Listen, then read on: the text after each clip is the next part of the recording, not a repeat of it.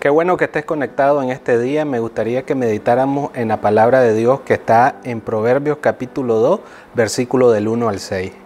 Hijo mío, si recibieres mis palabras y mis mandamientos guardares dentro de ti, haciendo estar atento tu oído a la sabiduría, si inclinares tu corazón a la prudencia, si clamares a la inteligencia y a la prudencia dieres tu voz, si como a la plata la buscares y la escudriñares como a tesoros, entonces entenderá el temor de Jehová y hallarás el conocimiento de Dios.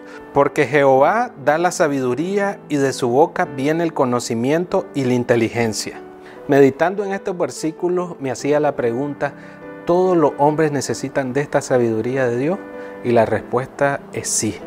Si nosotros vemos al rey Salomón, cuando él llegó a su reinado, lo primero que le pidió a Dios fue sabiduría.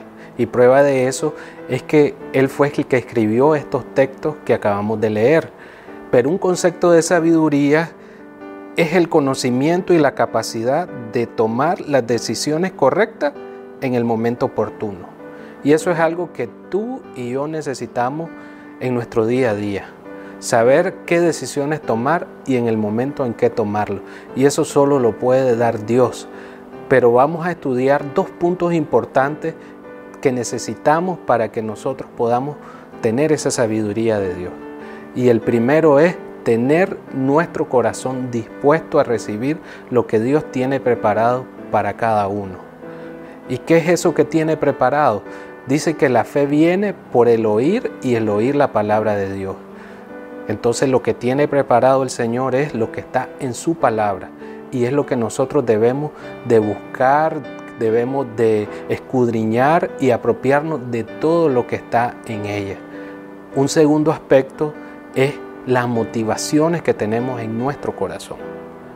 Si nosotros pedimos la sabiduría para vanagloria o para hacer algo que no es correcto ante los ojos de Dios, nunca la vamos a recibir.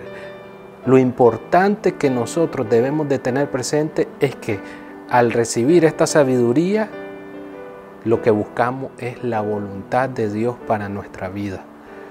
Entonces en este día yo te motivo a que busquemos juntos esta sabiduría de Dios, escudriñando la palabra, teniendo las motivaciones en nuestro corazón para que podamos ser efectivos en aquello que Dios tiene para nosotros.